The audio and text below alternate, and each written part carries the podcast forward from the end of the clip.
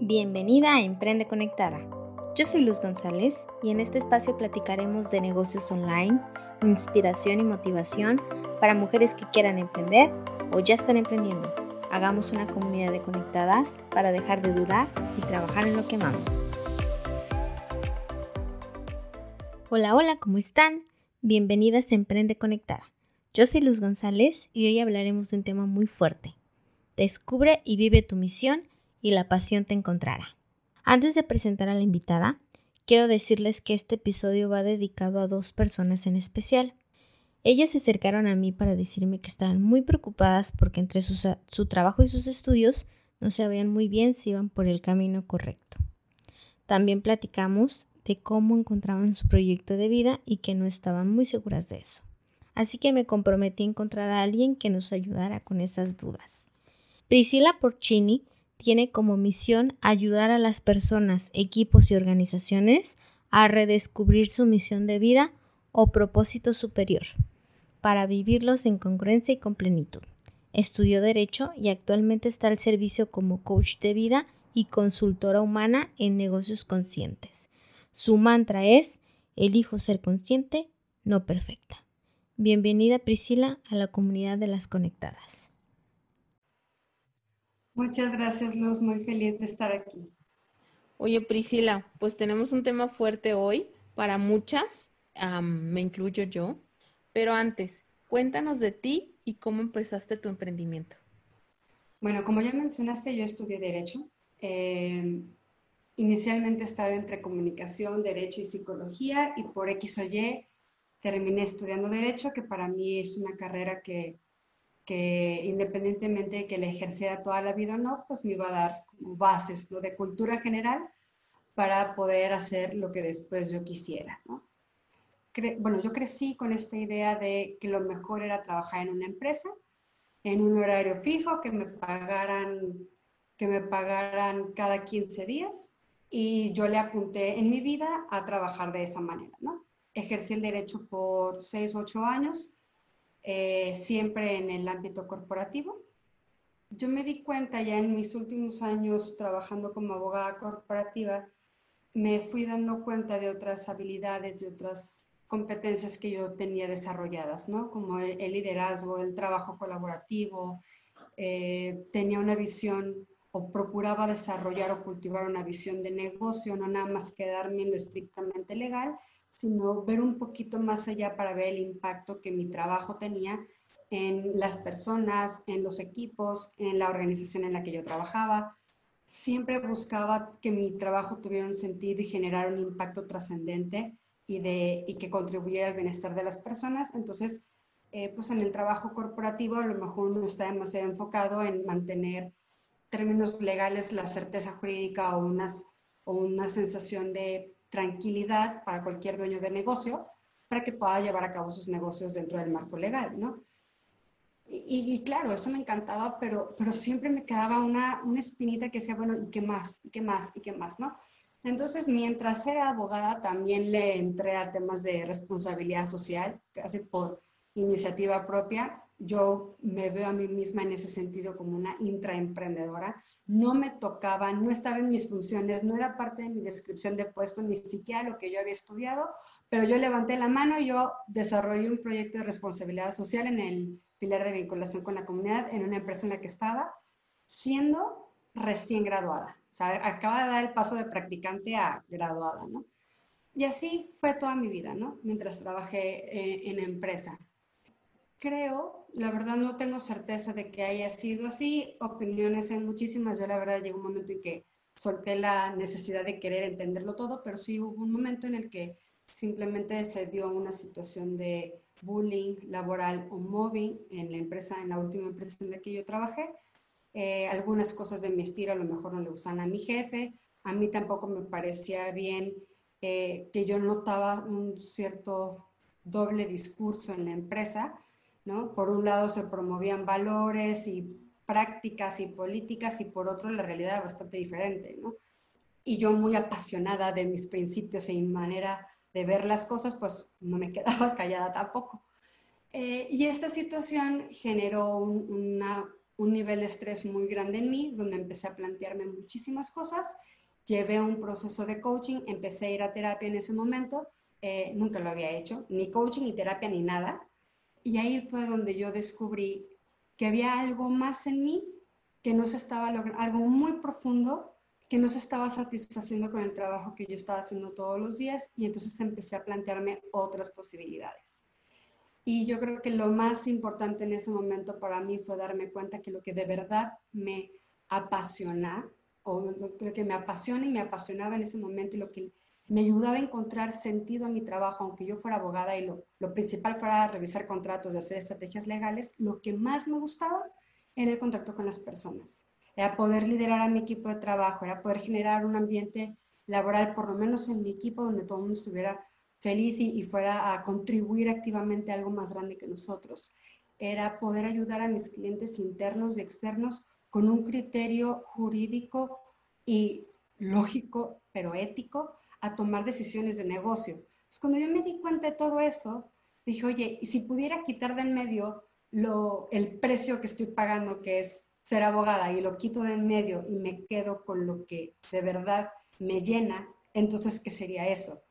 Y ahí fue donde dije, yo lo que quiero es acompañar a las personas, ¿no? Entonces, me dejé ese trabajo, me certifiqué como coach, como coach ejecutivo, luego coach de vida, tomé diplomados en desarrollo humano, logoterapia, etcétera, etcétera, y empecé a trabajar acompañando a las personas. Y en ese momento yo no tenía una idea clara de este es mi emprendimiento, yo soy una emprendedora y este es mi negocio. La verdad es que no, simplemente yo estaba respondiendo a un deseo muy profundo de mi corazón de hacer algo que me diera sentido, que me permitiera poner al servicio de mi para qué todos mis talentos y habilidades y mis conocimientos y que generara un impacto y que al mismo tiempo me ayudara a mí a, a descubrirme más y que fuera algo integral, no nada más algo que hago de, de 8 a 5, sino algo que constituye un estilo de vida, ¿no? Ya después fui entendiendo que eso, ese es el llamado del emprendedor o del intraemprendedor también. Yo creo, cuando nosotros tenemos esta idea de generar un negocio, eh, desarrollar una solución a una necesidad particular, es precisamente eso. Alguien en algún momento ha elevado la petición de satisfacer su necesidad y tú eres la que está recibiendo ese llamado para tú desarrollar esa solución, ponerle al servicio y satisfacer esa necesidad. Entonces, ser emprendedora para mí es responder con generosidad a un llamado, ¿no? Conforme yo me fui dando cuenta de eso, empecé ya como a ponerle pies y cabeza a mi emprendimiento y empecé a establecer mi propósito superior y cuál es mi misión, mi visión, mis valores organizacionales, cómo empata eso con mi propósito de vida personal o mi misión de vida. Y entonces empecé a compartirlo, a empaquetarlo y entonces a ofrecerlo, venderlo y, y ya lo, lo, que ya sabemos después de cómo se va generando un negocio, ¿no? Pero así fue como empezó todo.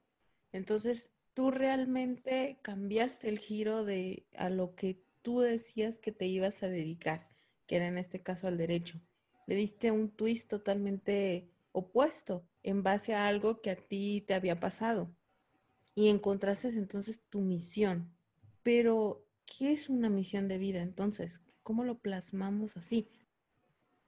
Mira, eh, sí, yo sé que, que, pareciera, y eso sí lo, lo quiero aclarar porque pareciera que yo le di un giro de 180 grados a mi carrera y la verdad es que no, porque cuando yo hice este ejercicio de introspección y yo me fui a cuestionar la primera razón por la cual yo había querido estudiar derecho, la razón que yo encontré y la que yo me contaba a mí misma de por qué estudiar esto es porque yo me daba cuenta que todas las relaciones interpersonales tienen un impacto en el mundo jurídico.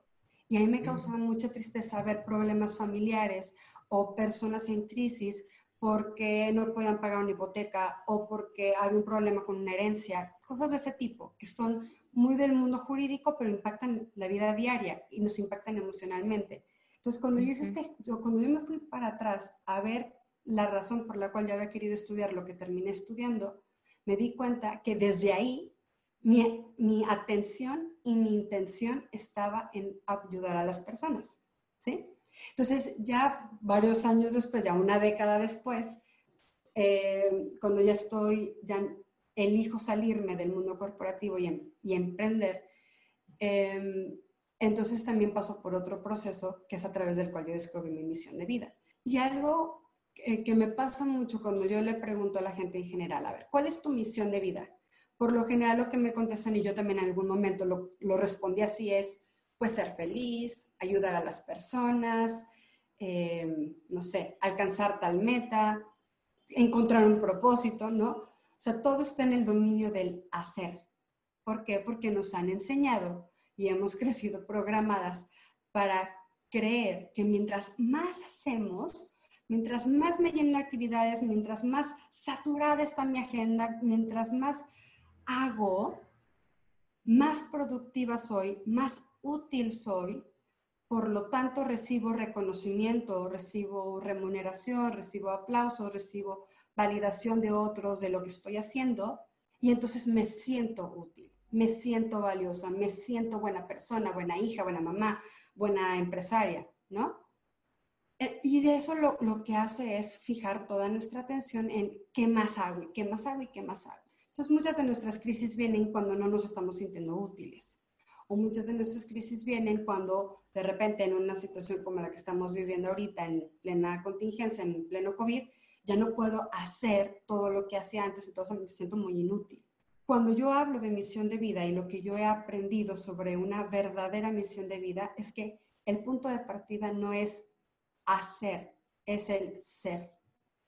Mientras más me conozca a mí misma y más descubra el ser que soy, más allá de mis traumas, de diagnósticos, infancia, errores, fracasos, expectativas cumplidas, no cumplidas, propias, ajenas, etc. Mientras más descubro quién soy yo, entonces mis acciones son un reflejo y una consecuencia de quién yo soy. No es eh, como esta frase, ¿no? De eres lo que haces. Pues no, más bien tú actúas en congruencia con quién eres. El problema está cuando no sabes quién eres. Entonces estás actuando creyendo que actuar te va a hacer ser más tú y no va por ahí. En la medida en que tú te conoces, descubres quién eres, tus acciones son congruentes con quien tú eres, entonces, claro, vas a tener éxito y, y reconocimiento y dinero y abundancia, pero también vas a tener sentido, paz y plenitud. Entonces, la misión de vida empieza por descubrir quién soy yo. Quién soy yo y ahora con qué habilidades, con qué talentos, con qué competencias cuento con las que he nacido, que he ido desarrollando y para qué, al servicio de qué o de quién, cuál es esa causa, ese llamado, esa necesidad que yo veo en el mundo a la que yo me siento atraída. imagínate que nos puede ayudar a lo mejor esta imagen de cuando en algún momento hemos sentido que, que tenemos que hacer algo y cuando tenemos esta sensación de compromiso que no me llama la atención, no me motiva, no lo quiero, pero tengo que, es más fácil sentirnos como que te empujan a que lo tengas que hacer. En cambio, cuando tú descubrir tu para qué es conectar no con alguien que te arroja algo que no quieres, sino con algo fuera de ti que te impulsa. Es como si, como si saliera un, un hilo de tu corazón y alguien lo está jalando, pero tú te sientes atraído a eso dices, es que si yo pudiera hacer algo para satisfacer esta necesidad o esta causa o ayudar a este grupo de personas, ese es el llamado, ese es tu para qué. Entonces el para qué no se inventa, no se encuentra, se descubre. Pero no lo vamos a descubrir sentados así nomás esperando a ver que llegue el tren con nuestro propósito. Lo vamos descubriendo en la práctica mientras vamos experimentando y vamos conectando con nosotros y nos vamos descubriendo Digo, a ver, pues yo tengo estos talentos y yo soy esta persona y yo descubro que me da sentido y que me siento satisfecha y que, y que me brillan los ojos cuando yo pienso en hacer tal o cual cosa, déjame experimentar, ¿no? Y, y así es como nos encuentra el propósito, nos encuentra nuestro para qué. Entonces, nuestra misión de vida se compone de estas tres cosas principales. ¿Quién soy? ¿Con qué cuento? ¿Y para qué? Pero luego eso se puede quedar mucho en la filosofía. Pues acá quién soy, acá bien elevada. Y mis talentos, así bien padre como si fuera mi decálogo de talentos. Y mi para qué, pues hermosísima mi, mi causa noble colgada en la pared. Pero entonces, ¿cómo vamos a traducir eso en acciones concretas que se vean reflejadas en nuestra vida diaria? A través de los cómo. Y los cómo son nuestros valores, ¿sí? Si yo soy, imagínate, eh, este quién soy, cada quien se, lo, se puede describir a sí mismo de una manera distinta y lo cierto es que siempre estamos en constante evolución. Entonces, la persona que yo, que yo, con la que yo me identificaba que era a los 15, pues a lo mejor ya está, ya hay una versión más evolucionada a los 20 y por supuesto hay una versión más evolucionada a los 30. O sea, siempre estamos cambiando, siempre nos estamos actualizando en, en, en nuestro ser, en nuestros talentos y en nuestra misión también, ¿no? Claro. Pero para que todo eso se haga realidad hay que llevarlo a la práctica. Entonces yo la misión de vida le llamo mi esencia en acción. De poco me sirve tener una declaración rimbombante y bonita pegada en la pared si no la voy a ver de aquí que me llega la siguiente crisis de los 30, los 40, los 50. O sea, tiene que ser una, una misión que parta de mi ser que se traduzca en obras. Entonces, a través de mis valores clarificados, es como yo puedo decir, ok, si yo soy este ser de luz o si yo soy, un, soy, una, soy una mujer de amor, si yo soy una mujer llena de paz o que soy paz y transmito paz. Eh, tengo clientes que, que lo, lo, lo, van construyendo, ya este, esta declaración poderosa la van construyendo de manera diferente. Una una vez me dijo que ella era como este roble que cuando está bien plantado en el suelo, con la mirada en el cielo, puede ser calor, hogar y alimento para ella y para los que le rodean. Y ella sabe muy bien a qué talento y a qué habilidad se refiere ser cada una de esas cosas. Ya sabe lo que significa estar enraizada en el suelo con la mirada en el cielo. Ya cada quien va construyendo una narrativa en torno a, esta, a este ser que yo soy con mi para qué y mis talentos, ¿no?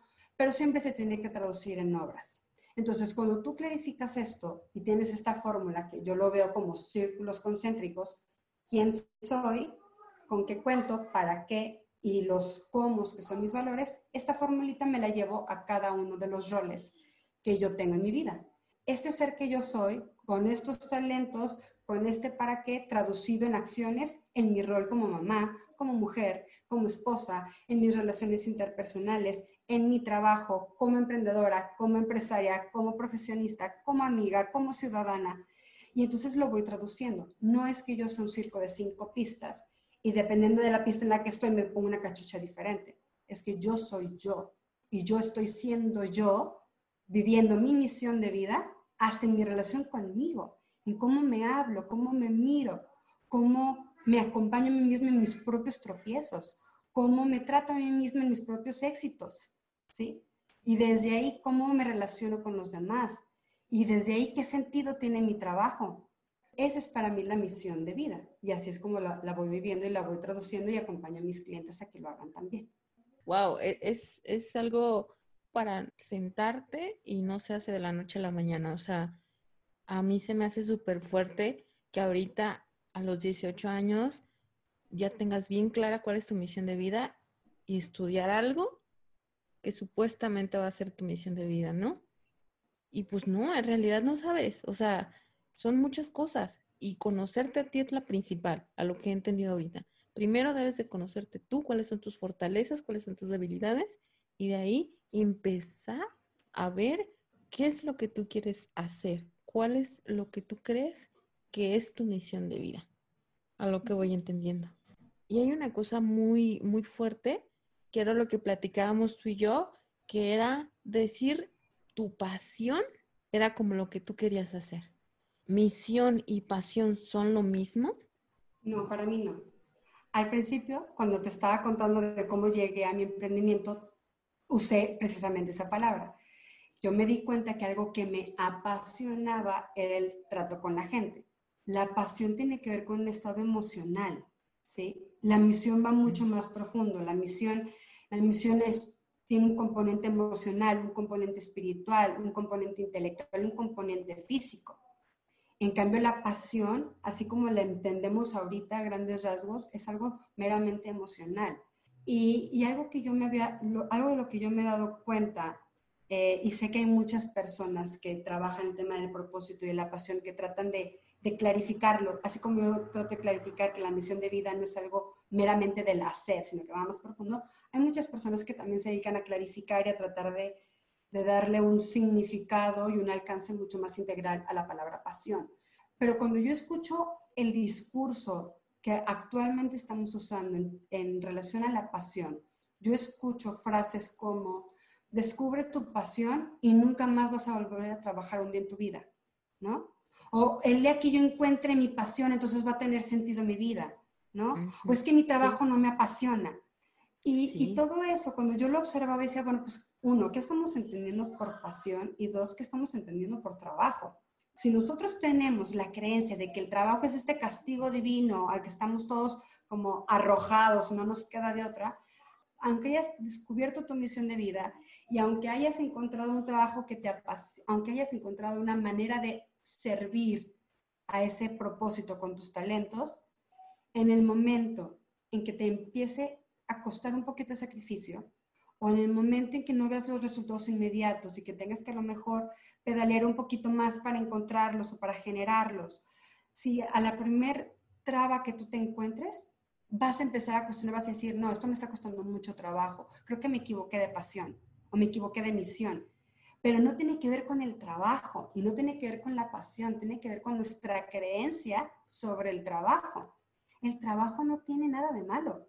El trabajo es un medio para encontrar sentido. Así lo dice Víctor Franco, el, el que escribió El hombre en busca de sentido, que se los recomiendo. El trabajo es un medio para encontrar sentido y para generar valor al mundo y enriquecer y embellecer el mundo a través de los talentos que ponemos al servicio en ese trabajo que tenemos. Entonces el problema no es el trabajo, pero si, estamos si nos damos cuenta que a lo mejor estamos mucho en este discurso y en esta expectativa de la inmediatez, de la sobreemocionalidad, del mínimo esfuerzo, entonces no me sorprende que hayamos puesto a la pasión en un pedestal y que ese sea nuestro referente para entonces querer encontrar sentido. Y no va por ahí, ¿no?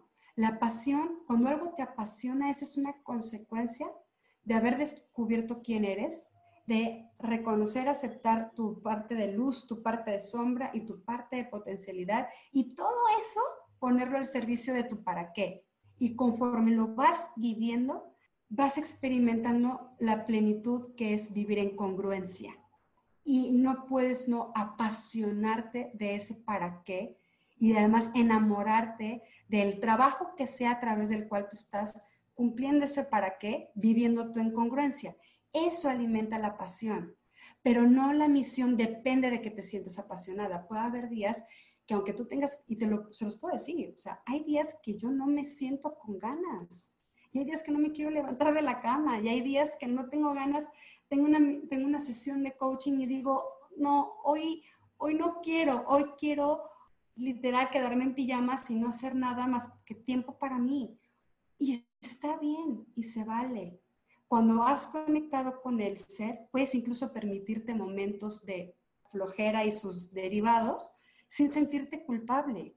¿Por qué? Porque son momentos de conexión contigo puede ser que haya momentos en tu, en tu día que digas, hoy no tengo ganas de dar esta capacitación, hoy no tengo ganas de tener esta reunión con este cliente, hoy no tengo ganas de salir y vender mi producto, hoy quisiera no tener que hacerlo, pero es precisamente que tienes esta misión de vida clara, quién soy, con qué cuento, para qué y cuáles son mis cómo, que regresas a tu centro, te agarras de tu misión de vida y dices, ay, pues yo la elegí, yo la quiero, esto me llena, esto soy y ahí voy. Y en el camino te encuentra la pasión. Y en el camino dices, ya, otra vez, ya, me volví a motivar. Ese es para mí el rol que juega la pasión y la motivación en, en este vivir tu misión en el día a día. Ahorita está sobrevalorado ese tema. Uno, está sobrevalorado el trabajo y el decir, quiero ser emprendedor porque quiero ser el dueño de mi tiempo, porque voy a trabajar muy poquito a como trabajo en un horario de 9 a 6, lo cual no es cierto. Trabajas mucho más, muchísimo más, porque cuando ya tienes clara esa misión, te entra esa pasión y quieres hacer muchísimas cosas y le dedicas más tiempo que incluso al trabajo de tu oficina porque Ya encontraste eso que quieres trabajar, por un lado. Pero por el otro lado, exactamente lo que dice Pris. Hay días que no te quieres ni levantar, pero no quiere decir que hayas perdido foco. Quiere decir que pues estás cansada, tu cuerpo te dice, hey, tranquila, adoramos esto, pero pues también queremos no hacer nada. O sea, el que estemos muy desmotivadas o no tengamos que hacer nada significa que nos equivocamos de misión. Mira, eh, lo que te decía al principio es, es esto. En el tema de la misión de vida hay varios componentes. Hay un componente espiritual, un componente emocional, un componente físico, que es bajar la acción, no nada más, no más el componente emocional, que eso puede ser la pasión. En el trabajo que yo hago con mis clientes corporativos y, personal, em, yo también los acompaño a descubrir dentro del ámbito de los valores, a descubrir sus valores sublimes. El valor sublime es un estado emocional elevado al cual aspiramos y somos atraídos esencialmente. Hay personas que esencialmente son atraídas a la paz y que eh, consciente o inconscientemente buscan sentir paz a través de lo que hacen. ¿no? En la medida en que vas volviéndote consciente, te descubres a ti mismo, te haces consciente y tomas responsabilidad sobre ti, te das cuenta de las prácticas funcionales o tóxicas que has llevado a cabo en tu vida para sentir esa paz. Entonces, una persona cuyo valor sublime es la paz, más que sentir la pasión como esta motivación, así como, no sé, como la mariposita en el estómago o este impulso motivacional para hacer las cosas, una persona que ha clarificado sus valores sublimes sabe que puedo, por ejemplo, en mi caso, puedo no estar sintiendo maripositas en el estómago, ni sentir así como que, uy, qué padre levantarme a las 8 de la mañana a dar mi clase.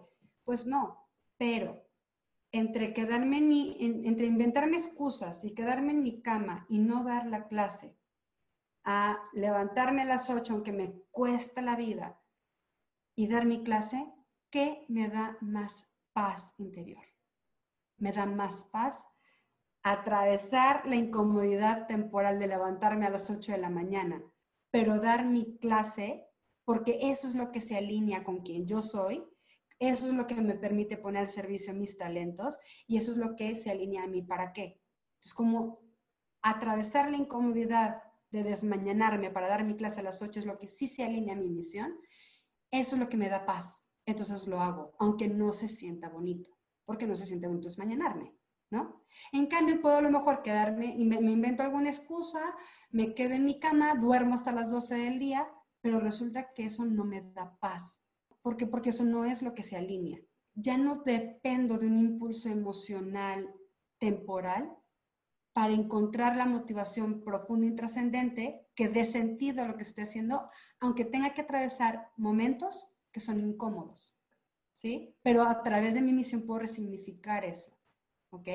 Y te digo, y en el momento, ya que me paré, y claro, si tú eres mañana, estoy así, estoy dando la clase, en el momento, es decir, actuándolo, viviéndolo, es ahí donde vuelvo a conectar con esto que me apasiona, que es compartir y transmitir. Y ya estoy dando la clase y para cuando menos me doy cuenta, ya no me acuerdo de que me tuve que desmañanar.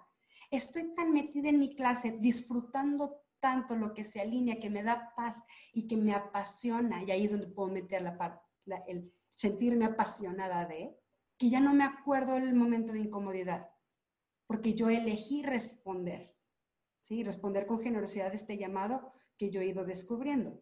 Ahora, tocamos un tema muy importante. En este proceso de descubrirme a mí misma, para entonces descubrir o conectar con mi para qué y reconocer mis talentos que voy a poner al servicio de ese para qué, no le puedo poner pausa a la vida y decir, a ver, todo el mundo espérese, necesito un COVID número dos porque quiero que todo se pare, porque yo necesito descubrirme. Y cuando esté lista, pues no, o sea, la vida está sucediendo y mientras sucede tú te estás descubriendo. Entonces, no es, espérate hasta que te hayas conocido, ya que hayas pasado por 10 años de terapia, coaching y procesos de transformación, y ya que tengas clarísimo, así con punto y coma tu propósito, ahora sí, emprende y ponte a trabajar. No, lo vas haciendo simultáneo. Te vas conociendo, vas, vas, vas despertando y desarrollando tu conciencia de tal manera que en el momento te estás conociendo, te estás dando cuenta de ti, de cómo se siente en ti y qué significa para ti lo que estás haciendo o no estás haciendo, y todo eso te va reportando. La, pasión como tal, en, esta conversación que estamos teniendo, la pasión como tal puede ser una consecuencia de este haber descubierto mi misión o haber puesto en práctica lo que yo voy viendo que puede ser mi misión y lo voy poniendo en práctica y tan, me siento en paz y aparte me siento como impulsada por esto, creo que va por ahí. ¿No? O sea, es que pues sí lo puse en práctica y hay una parte de mí que, que, que hizo clic y otra parte que no, déjame seguir clarificando y déjame seguir experimentando y explorando. Entonces, nuestras emociones, el componente emocional nos va reportando qué tan frío, qué tan caliente estamos. Si se siente bien, si yo veo que esto me impulsa, si además espiritualmente le pueden descubrir sentido, y si aparte mental, intelectualmente me siento retada, movida y puesta al servicio de, porque tu misión te interpela, ¿no, ¿no crees que es una declaración que, que la descubres, la, la pones bien bonita y la cuelgas en tu pared y listo? es algo que te interpela. Por ejemplo, si me permites dar un ejemplo, yo doy, yo doy capacitaciones, ¿sí? Y yo un día estaba por dar una capacitación en un, en un centro de negocios que no tiene, que, no tiene como un, eh, un, estacionamiento propio, ¿no? Entonces está dentro de una plaza comercial. Yo venía bastante estresada, o sea, imagínate todas las emociones, aunque sea mi, mi misión de vida y me apasione, ¿ok? Yo venía muy estresada porque venía tarde, porque este, no encontraba el estacionamiento y tenía que cargar cajas, el rotafolio y carpetas, ya sabes, ¿no? Y entonces yo me acuerdo, venía, yo creo que ya era como la tercera vuelta que daba tratando de llevar el material al lugar donde tenía que dar el taller. Y yo venía de bastante mal humor, ¿no? Y yo venía cargando creo que el rotafolio. Y en eso se me cruza una persona y me dice, oye, ¿sabes dónde está la entrada a estas oficinas? Y yo inconsciente, desde mi frustración, le contesté, le dije, no sé, no entiendo por qué aquí no pueden poner señalamientos, no sé qué les pasa, ¿no? Y el señor así como de, ay, bueno, este, pues ahí te dejo tranquila, yo ya me voy a buscar, ¿no? Sí. Y entonces, es, o sea, y en mi interior escuché este, en mi misión de vida yo la tengo, paréntesis, yo la tengo redactada así, yo soy un ser de luz, etcétera, etcétera, etcétera, para mí, para los demás, ¿no? Que yo soy un ser de luz en ese momento escuché una pequeña voz en mi interior que me dijo, Priscila, ¿estás siendo un ser de luz? Y yo, no, estoy muy enojada, yo tengo la razón, ¿verdad? En papel de víctima 100%. Entonces ya terminé, llegué al lugar de, a las oficinas, por fin las encontré, metí todo mi material. Estoy con el, con el, el, señor en la, en la recepción y él tomándome los datos así tranquilamente y yo al borde del llanto diciéndole, voy tarde, o sea, por favor apúrese porque voy tarde. Y entonces ahí es donde empiezan a entrar y yo me puedo dar cuenta que se empieza a mezclar un poquito mi parte perfeccionista y mi parte hiperresponsable, que no nada más quiero cumplir mi misión de vida, también quiero ser perfecta en mi misión de vida, ¿verdad? Y como no estoy siendo perfecta, estoy bastante frustrada. Entonces, total, paso a, las, a los elevadores y unas personas que estaban ahí en recepción me vieron no eran participantes, no me conocían, nada que ver y se ofrecen a ayudarme a levantar las cajas. Ese acto de bondad de alguien más en ese momento para mí fue mi segunda llamada de atención. Fue, Priscila, estás siendo un ser de luz. Entonces llego al, al piso en el que yo iba a dar la capacitación, abro las puertas y ya veo que están los participantes esperándome porque iba cinco minutos tarde. Y están los participantes esperándome y en medio de ellos el señor que me topé en las escaleras al principio. Y yo, no es posible, ya me vio toda enojada y yo le vengo a hablar de cómo descubrir su propia misión de vida. qué oso, qué incongruente, ya que me saquen de aquí, ya, no quiero, ¿no? yo, yo, yo con todas estas emociones hacia flor de piel.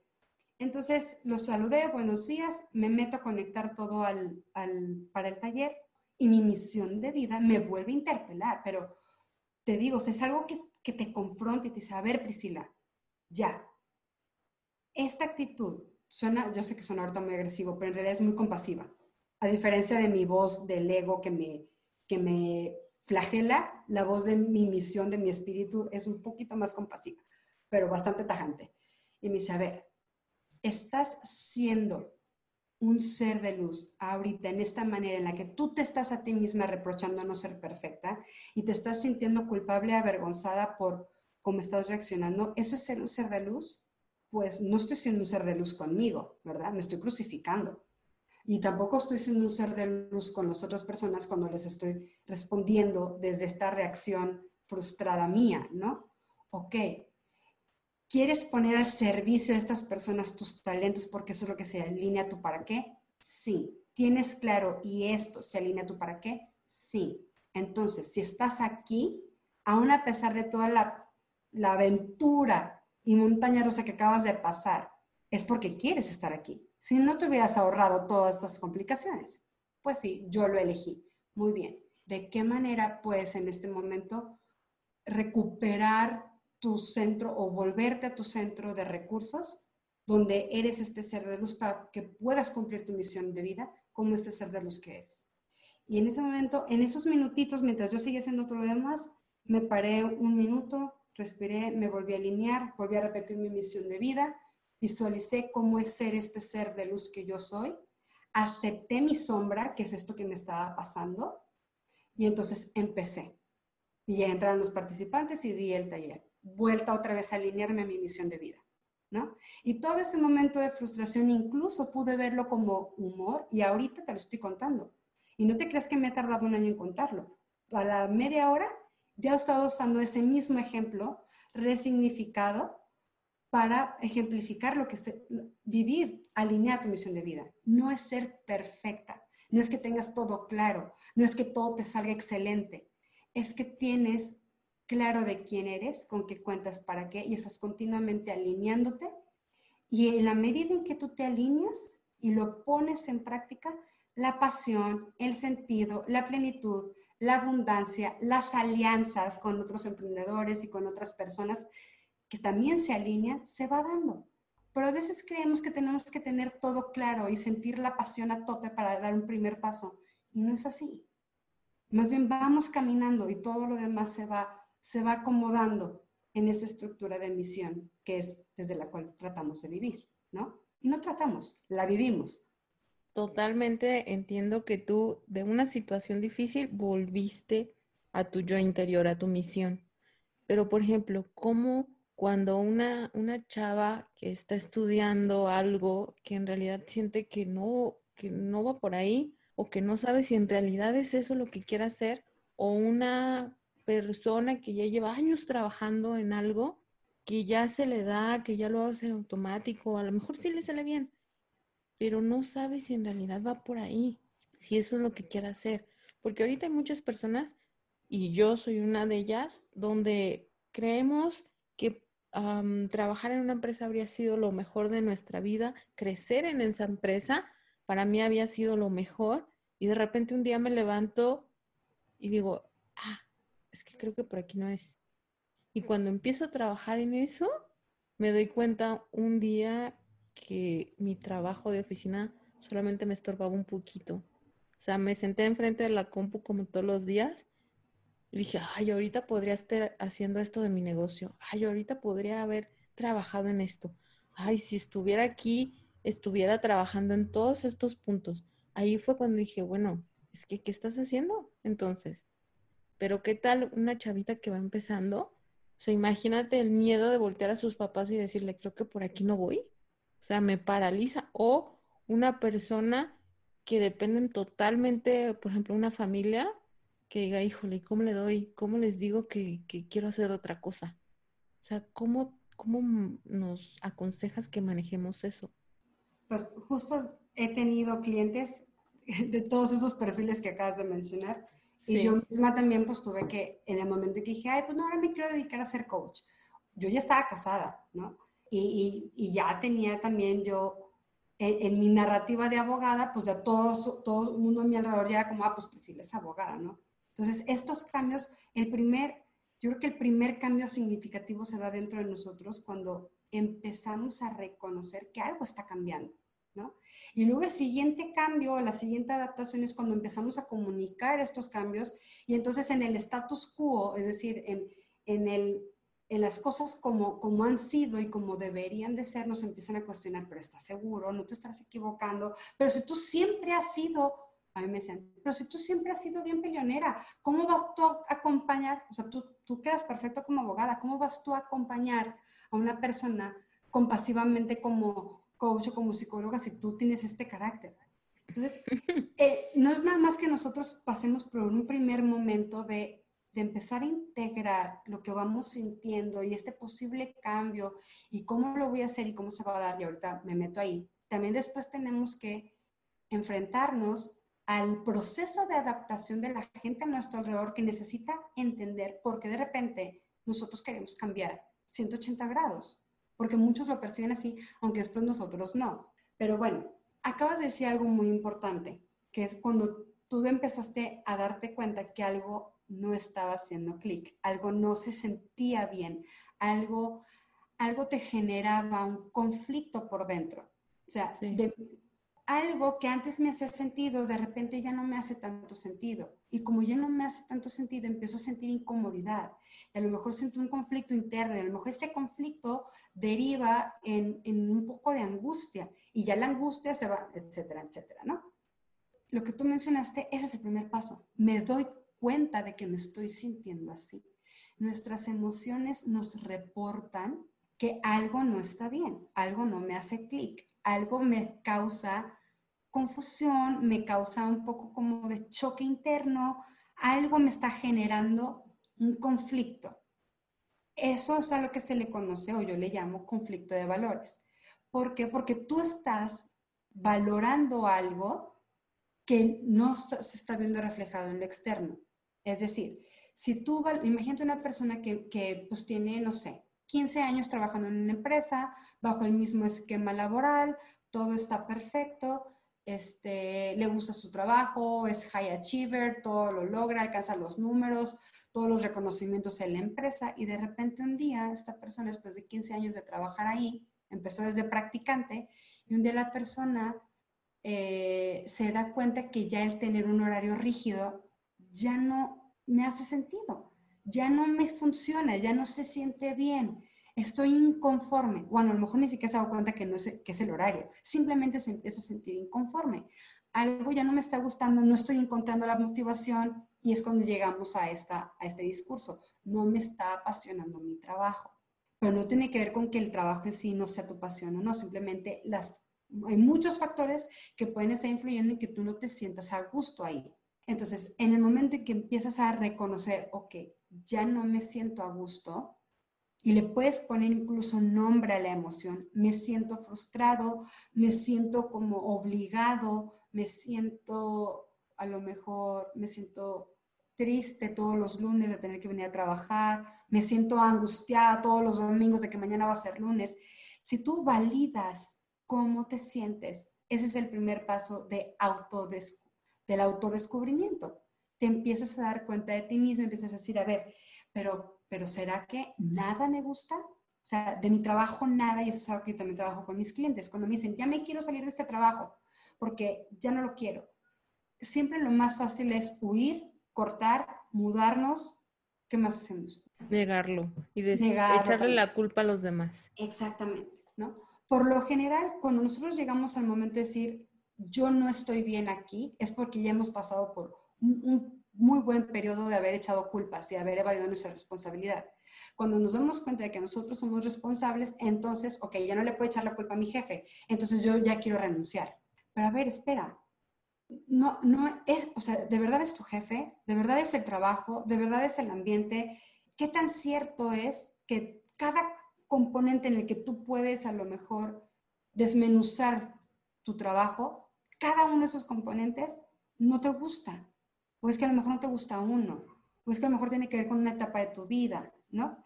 Entonces, cuando haces, antes de tomar una decisión radical, a menos que de verdad estés en un ambiente tóxico que está lastimando tu integridad física, mental, emocional, etcétera, ahí sí te tienes que salir. Pero si no, si no estás ahí y más bien estás en este momento de incomodidad, empieza a cuestionar, a ver, ¿qué de mi trabajo sí me gusta? ¿Qué de mis relaciones con mis pares? ¿Qué de esta empresa? O sea, si yo me saliera en este momento, ¿qué sí me gustaría conservar? Y entonces ahí es donde empiezas a darte cuenta, ah, bueno, no, no estoy peleada, a lo mejor, ¿no? No, estoy peleada con ser, con encargarme de presupuestos, no estoy peleada con los presupuestos. A lo mejor sí conservaría mis funciones, lo que no conservaría es el ambiente laboral. Ah, no, sí conservaría el ambiente, pero no conservaría mis funciones. Ya, ya, me, ya me saturé, ya me lo sé, ya no me reta. Ah, pero estás cuestionando, te estás dando el permiso de validar tu experiencia y entonces, con curiosidad, sin juicios, sin trasladar culpas, haciéndote responsable de lo que sientes y con curiosidad empiezas a cuestionar. ¿Qué de todo esto sí quiero conservar? ¿Y qué no quiero conservar? Y lo que no quiero conservar, ¿qué parte de responsabilidad tengo yo en esto? Por ejemplo, en esta contingencia es muy común que yo les hago estas preguntas a mis clientes les digo, a ver, estamos próximos a que termine esta contingencia, ¿no? Y algunos me ponen cara de qué emoción por fin y otros me ponen cara de no, estoy demasiado a gusto, ¿no? Entonces cuando les pregunto, ¿qué de todo lo que ha sucedido ahora quieres conservar? Y me dicen, pues quiero conservar el poder, este ritmo como un poco más pausado, donde me alcance el día para estar con mis hijos y me alcance el día para dedicar el tiempo a mis redes sociales y promover mi negocio y me alcance el día para mí, porque como que todo va un poquito más lento. Entonces me alcanza el día para todo. Entonces eso sí lo quiero conservar. Entonces cuando vamos explorando esto y la persona piensa en regresar al ritmo de antes, acelerado, donde no tiene tiempo para nada, o a su trabajo, donde es un horario demasiado rígido, con pocas con pocas posibilidades o con poca flexibilidad para mamás trabajadoras, por ejemplo, ahí es donde dices, ah, ¿sabes qué? Esta situación que a lo mejor valora el estar presente en la oficina de 8 a 8, yo no lo valoro. O sea, no va con mis valores en este momento. Por lo tanto, querer quedarme en ese lugar que no me hace sentido, me va a generar un conflicto interno. Me va a generar frustración, me va a generar un vacío existencial, ¿no? pero es todo este proceso de empezar a cuestionar, de, ver qué siento, qué no siento, qué sí quiero conservar, qué no, con qué estoy comprometida, con qué no, qué estoy valorando, qué no. Y entonces ahí es donde empiezas a explorar. Bueno, ¿sabes qué? Resulta que la empresa en la que estoy, lo, la normal antes era trabajar de 8 a 5 y nos acaban de decir que están abiertos a explorar, si ya se dieron cuenta que la flexibilidad funciona y están abiertos a explorarla, ¿qué sí puedo hacer si yo quiero conservar esta flexibilidad? Levantar la mano. Entonces hablo con mi jefe, con mi jefe, le digo, ¿sabes qué? A mí me funcionó y creo que di estos resultados y aquí te los expongo. Yo quiero conservar la flexibilidad. Y entonces ya entras en una conversación primero contigo y después con la gente de fuera para llegar a acuerdos que se alineen a tus valores, a tu propósito, a tus intereses, a tu misión, etcétera, etcétera. Eso es, lo, eso es lo que hacemos, ese es el proceso. Eso es un poco más sencillo, a lo mejor una persona que ya tiene tiempo trabajando, que, que tiene un poco más de conocimiento, certeza de lo que hay, ¿sí? Y de en dónde estoy parado. Pero un estudiante, por ejemplo, que se da cuenta de que está estudiando la carrera que sus papás le dijeron, o que no se la dijeron sus papás, pero tomó la decisión con base en creencias ajenas y no propias, se da cuenta que no quiere, ajá, o sea, es que yo, porque he tenido, he tenido eh, alumnos de tutoría de vida y carrera que me dicen, es que yo estudié esta carrera porque mi primo dijo que con esta carrera en esta universidad podía también irse un semestre fuera y llegaba hasta con maestría y doble titulación y con, con eso podía ganar más dinero. Y a mí siempre me han dicho que lo más importante es que mi carrera me deje dinero, si no, pues sería artista y no tendría con qué comer. Ahí hay una serie de creencias familiares que la persona está introyectando, eh, pero no las ha terminado de introyectar al grado que se da cuenta de que no le terminan de convencer y sabe que lo está haciendo más porque es que esto me han dicho y me estoy tratando de conformar a lo que me han dicho, ¿no? En ese, en ese caso, por ejemplo, con esta persona, lo que hicimos fue empezar a cuestionar un poquito que, bueno, si no fuera tal cual se lo pregunté, le dije, bueno, ¿y por qué no te sales?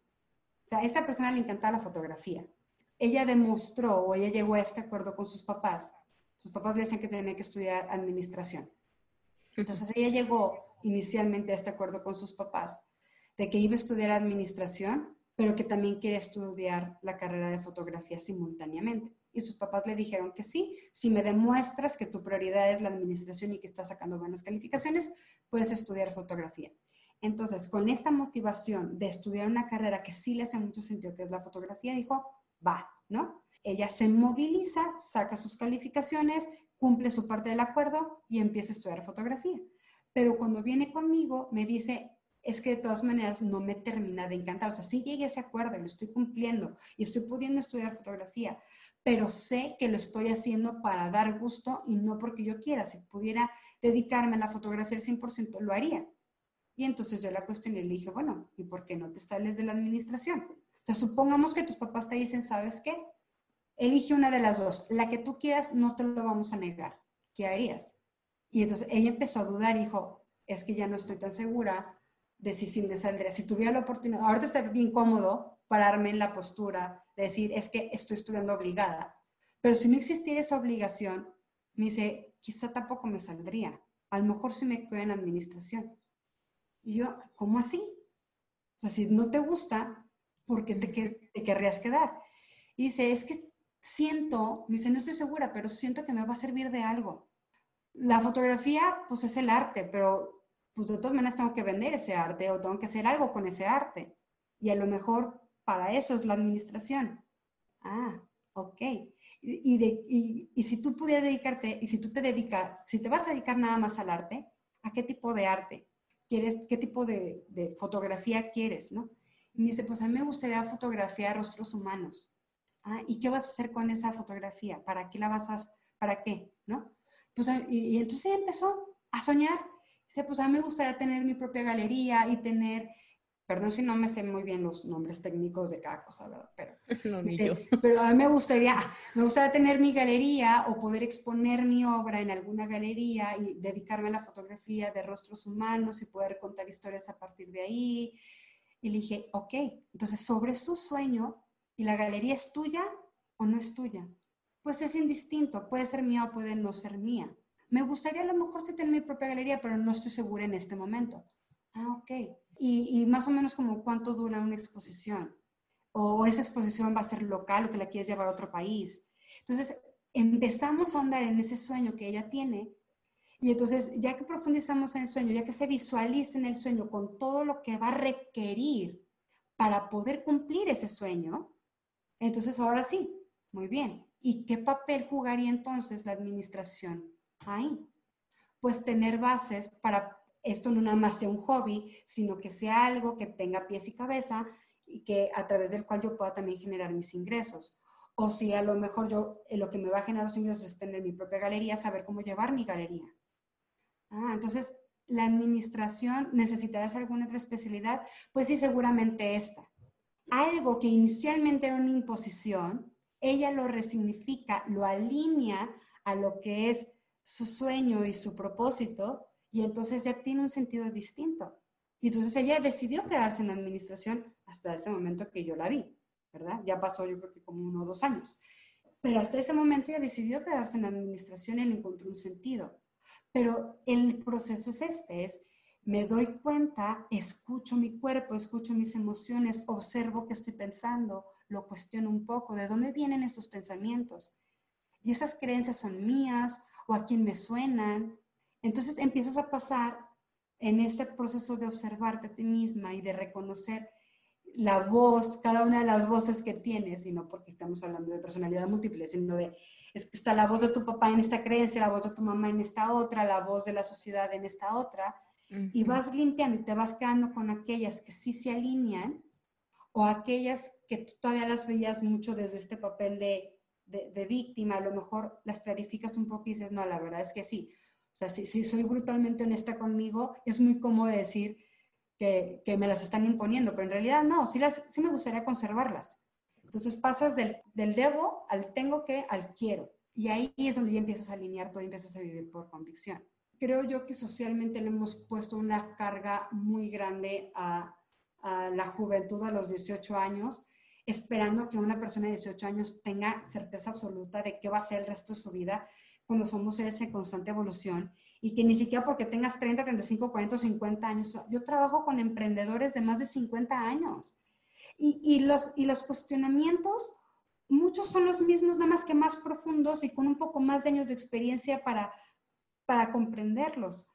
Pero es algo, y eso sí se los quiero decir a todas, eh, nos han entrenado para ser las, los niños y niñas de 10 que siempre tienen la respuesta correcta para sacar la nota en clase. Pero hay preguntas, hay cuestionamientos que para empezar no nos enseñan a hacer las, preguntas, nos enseñan a tener las respuestas. Y hay unos cuestionamientos propios de la vida y naturales en el ser humano que como no sabemos hacer preguntas, nos asustamos de estarnos haciendo este tipo de preguntas, como quién soy y para qué vine y qué sentido tiene esto. Y nos asusta. Pero Víctor Frankl decía que la búsqueda de sentido es natural al ser humano. Una persona que se cuestione el sentido de su vida, y no nomás el sentido de la vida, ni el sentido de su vida, sino el sentido en su vida, en cada momento, en este minuto, en este trabajo, en esta contingencia, en esta relación, una persona que se cuestiona ese sentido y que lo busca es una persona sana. No tiene nada de malo y no es señal de ningún tipo de enfermedad ni que haya algo malo o roto en nosotros porque nos preguntemos quiénes somos y para qué estamos aquí y qué sentido tiene este momento en particular. Es la frustración en la búsqueda de este sentido y en muchas veces no saber hacer las preguntas correctas o no tener las respuestas rápido, es esa frustración la que puede generar una crisis existencial y la que a lo mejor nos puede dejar en un estado como de angustia o de, o de profunda tristeza o nostalgia porque no sé quién soy. Pero hacerte la pregunta es bueno. Y hacerte la pregunta cada X tiempo es bueno. El tema es que vayamos haciéndonos también conscientes para darnos cuenta de nuestras preguntas y entonces poder hacernos las demás preguntas que también son importantes para poder encontrar las respuestas que queremos. ¿No? Y en ese sentido, en la, dependiendo de la pregunta que sea o en el estado emocional en el que ya estés haciéndote la pregunta, el acompañamiento de un coach con un enfoque existencial o el acompañamiento de un psicólogo son fundamentales y está perfecto. Eso también es importante. Sí. Y que como tú estás trabajando con emprendedores de 50, ellos tienen una amplia experiencia que lo pueden aplicar. Sea, no se culpen. Por ejemplo, hay, emprendedores que son natos, que, que lo hacen, que le das tres cosas y lo multiplican. Pero hay gente que va aprendiendo con el tiempo. Y también se vale. No te sientas culpable por algo que no sucedió hace 10 años sino es todo ese aprendizaje, cómo lo vas a aplicar ahorita. Exacto. Es no te juzgues, no, no juzgues tu pasado con tu conciencia del presente, porque no es justo para ti. Oye, Pris, y, antes de pasar a las preguntas que les hago a todas, ahora nos pongamos del otro lado. ¿Qué consejo le das a una persona, por ejemplo, a los papás o a las parejas, para que puedan apoyar? Sí, Mira, aquí, si me permites, quiero dar dos consejos. Uno, a las, a, los, a las emprendedoras o a las que están pensando en este cambio de carrera. Y otro, al, a los cercanos, a la pareja, a los papás, etc. a, a las primeras, muchas veces tenemos la expectativa o esperamos que nuestra pareja o nuestros papás sean los primeros que nos entiendan. Y a veces no es así, y, eso, y esa expectativa de, querer que el otro nos dé lo que esperamos que nos dé, cuando no pueden o no pueden de, de pronto, nos puede generar mucha frustración. Pero eso no significa que no podamos también acudir a una tribu o a una red de emprendedoras o de personas que han pasado por lo mismo que nosotros para compartir experiencias y prácticas que nos ayuden. Y aquí, Luz, lo que tú estás haciendo es buenísimo, ¿no? Porque cuando escuchas a otras personas que pasaban por lo mismo que tú, y yo también se los puedo decir, o sea, para mí, sí, sí, siempre soy muy, muy intraemprendedora, pero los, los quiebres más significativos de mi vida fue cuando yo decidí ir en contra de mi propio miedo al fracaso y al rechazo y hacer lo que yo en conciencia creía que era lo mejor y eso no siempre terminó en un final feliz, como ya les conté, ¿no? Pero no significa que no estaría dispuesta a volverlo a hacer si tuviera que volverlo a hacer. Quizá podría aprender a hacerlo un poco distinto, si, si, si se pudiera hacer distinto. Si no, lo volvería a hacer. Eh, entonces, poder escuchar a otras personas que han pasado, que están pasando por lo mismo que nosotras, nos da muchísima fuerza. No tenemos que hacerlo todos solos.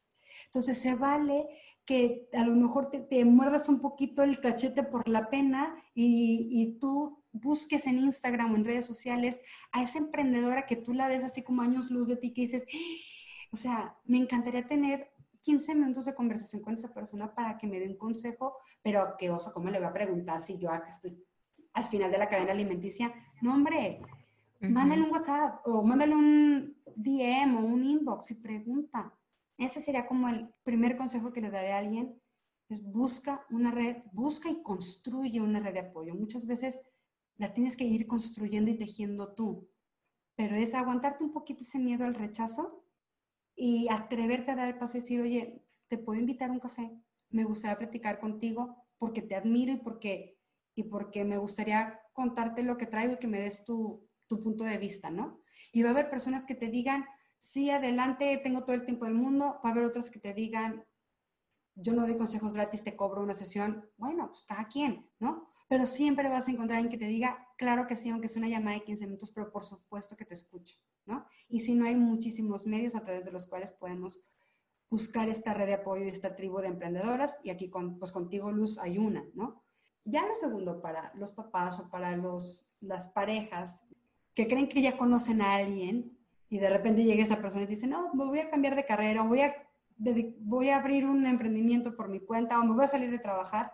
Yo creo que el, lo número uno es reconocer cómo me siento, aunque si yo soy el papá o la mamá o la pareja, ¿sí? Y tú me vienes a mí a decir que quieres cambiar de carrera o que la, si tú eres mi hijo de universidad que quiere cambiar de carrera o eres mi pareja, ya teníamos claro que tú y yo 50-50 de repente quieres emprender y eso como que va a meter un poco de incertidumbre, lo primero que yo les recomendaría es escúchate. ¿Qué me está pasando a mí con eso que me dices tú? Yo estoy sintiendo miedo, yo me siento aliviado, yo me siento feliz, yo me siento un poco sí, como inquieto, asustado, incierto, ¿qué me está pasando a mí con lo que tú me vienes a decir?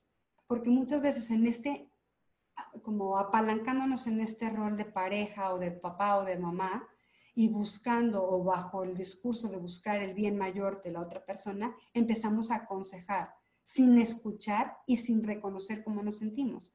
Me voy a dar cuenta primero de qué me está pasando a mí, cómo me estoy sintiendo yo con lo que tú me estás diciendo. Y entonces voy a poder discernir si mi intervención, si el consejo que te voy a dar, por ejemplo, o si la opinión que te voy a dar está en tu más alto beneficio o está en el mío. Si yo voy a dar un consejo y yo soy una persona que ha conectado conmigo mismo y yo sé que yo me estoy sintiendo inquieto porque teníamos un acuerdo, entonces el tipo de preguntas que yo haga conscientemente van a ser, ok, entiendo que eh, eh, no te está llenando este trabajo, que quieres hacer otra cosa, ok, ¿y cuál, cuál, cuál será tu plan de acción? ¿O cómo te puedo apoyar? Entonces ya son otro tipo de preguntas, ya no son los típicos consejos de no, te vas a equivocar, la vas a regar, no te va a funcionar, de mí te acuerdas. Ya no, ya no estoy aconsejando para protegerme inconscientemente. Estoy preguntando con curiosidad porque sé que si me lo estás comunicando, estás por tomar esa decisión, es algo importante para ti. Simplemente quiero ver en, esta relación que tenemos cómo te puedo ayudar y cómo nos va a impactar. Y entonces, ¿qué plan de acción vamos a llevar a cabo? Es, un poco distinto, ¿no? El saltar con el consejo o con el reclamo o, indagar y preguntar para construir algo juntos, sobre todo si, tiene un impacto en la familia o en la pareja o en los hijos, ¿sí? Pero ese sería el consejo que yo le daría a quien recibe una persona con un cambio de carrera o que quiere emprender. Lo primero es escúchate tú. ¿Qué te está pasando a ti? Y desde ahí, entonces, elige una actitud curiosa al servicio para poder hacer preguntas que ayuden a clarificar y a elaborar un plan de acción y que lo que resulte, resulte en el mayor beneficio para todos. Eh, ya saben en qué posición ahorita están y cuál es la que les puede servir. Ahora, Pris, pasemos a las preguntas que le hago a todas. A ver, dime. ¿Cuál es la situación o proyecto que más has dudado, pero aún así lo has hecho? Híjole, yo, la primera que se me viene a la mente fue el haber renunciado a mi trabajo en esa empresa. Este, y sin saber exactamente cómo, eh, lo único que sabía era que yo quería acompañar a otras personas, que yo quería ayudar a que el mayor número de personas encontrara sentido en su trajo y todavía lo sostengo, coadyuvar con el sector salud a reducir el número de suicidios por falta de sentido. Eso era lo único que sabía, pero me moría de miedo de renunciar a lo, a lo que yo ya lo que yo tenía conocido. Y aún así lo hice. Bien, Pris. La siguiente pregunta, ¿cómo manejas el síndrome del impostor? yo dialogo con mi impostor interno todos los días. En este momento hay una pequeña voz en mi cabeza que dice, nah, ni tú te la crees. Pero, pero sí, o sea, yo tengo el síndrome del impostor ya aquí se siente en mi hombro y platicamos, ya somos compas. Este, ¿cómo, cómo, cómo he aprendido y cómo me funciona en este momento trabajar con el síndrome del impostor? Es irme a la emoción principal. Sí, ¿qué, ¿cuál es el juicio que me está diciendo este, este síndrome del impostor? Muchas veces el juicio es es, no manches, Priscila, o sea, tú estás hablando de ser consciente, pero hace dos minutos le pegaste un grito a tu hijo porque X o Y, la inconsciente eres tú. Claro, sí, pero yo elijo ser consciente, no perfecta. Y, en ese momento yo ya resolví esa situación, no tengo que ser. Entonces así es como voy, como, como escucho y, y, encuentro mi ancla o mi mantra o me vuelvo consciente y entonces desde ahí, este, como respondo, ¿no? Muchas veces es porque puedo escuchar claramente la voz en mi cabeza, otras veces se manifiesta más como una sensación corporal o como una emoción, ¿no? Este, empiezo a sentir, no sé, se me empieza a revolver el estómago, eh, sí, se me empieza a revolver el estómago, empiezo a sudar, empiezo y automáticamente empiezo a buscar excusas para sabotear algo que me muero por hacer porque me da pánico hacerlo, pero ya como voy descubriendo esas señales, digo, ya sé de qué es, a ver, relájate. Bájale tres rayitas. Exacto. ¿Cuál es el mayor consejo que le das a las mujeres que aún no se atreven a emprender o a crecer en sus negocios? Yo creo que empezaría por, te abrazo hermana, yo sé que si no lo has hecho aún es porque posiblemente te dé miedo y está bien tener miedo y sé lo que se siente tener miedo. A lo mejor no como tú lo estás sintiendo, pero sí sé lo que se siente tener miedo. Entonces, te abrazo y te digo que lo estás haciendo bien, que aceptes tu propio proceso de, reconocer, de, de, ir dando un paso y luego otro y luego otro, pero sí te puedo recomendar algo, es que pienses, si pudieras dar un paso, cualquier paso, aunque sea chiquito, ¿no? De camino a ese, o que te acerque a ese emprendimiento o a ese sueño que tú tienes, ¿qué paso podría ser? Por más chiquito que sea, no importa, no te compares, no te juzgues. Pero si pudieras dar un paso, ¿qué paso sería? Y entonces, ¿cuándo vas a dar ese paso y cómo vas a saber que diste ese paso? Bien, Pris. Ok, aquí me la anoté. Yo también. Oye, Pris, cuéntanos, ¿cómo tú nos puedes ayudar a encontrar esa misión de vida, eh, lo que tú estás haciendo y dónde te podemos encontrar? Me pueden encontrar en Instagram como Coach Priscila Porcini, Priscila con SC y una L, Porcini así como se escucha. En Facebook como Priscila Porcini. Eh, ¿Cómo yo les puedo ayudar? Pues mira, eh, yo trabajo tanto a nivel individual como a nivel equipo y organizacional.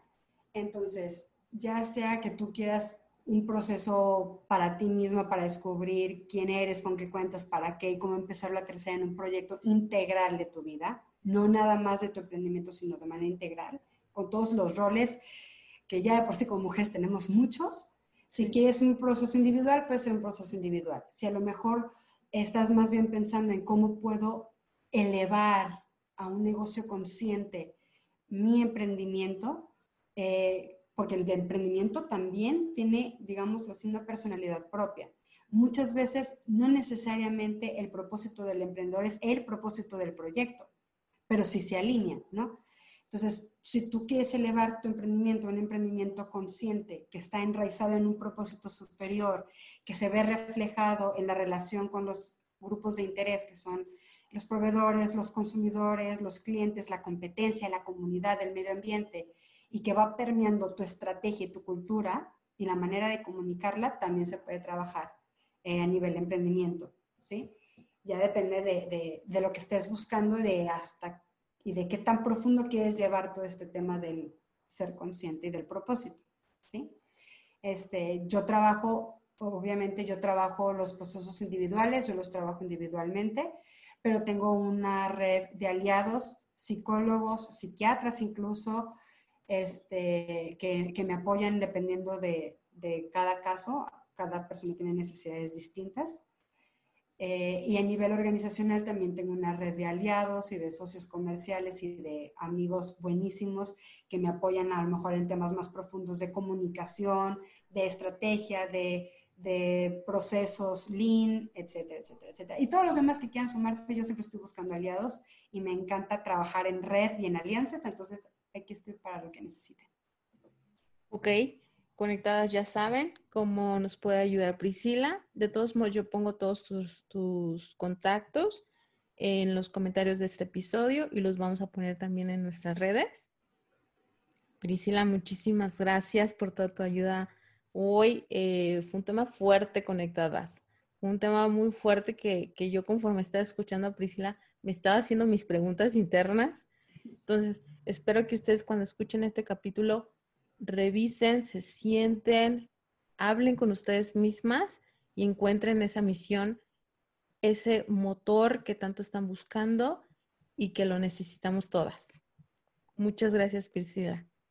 Muchas gracias a ti, Luz, y muchas gracias a todas las conectadas. Les mando un fuerte abrazo.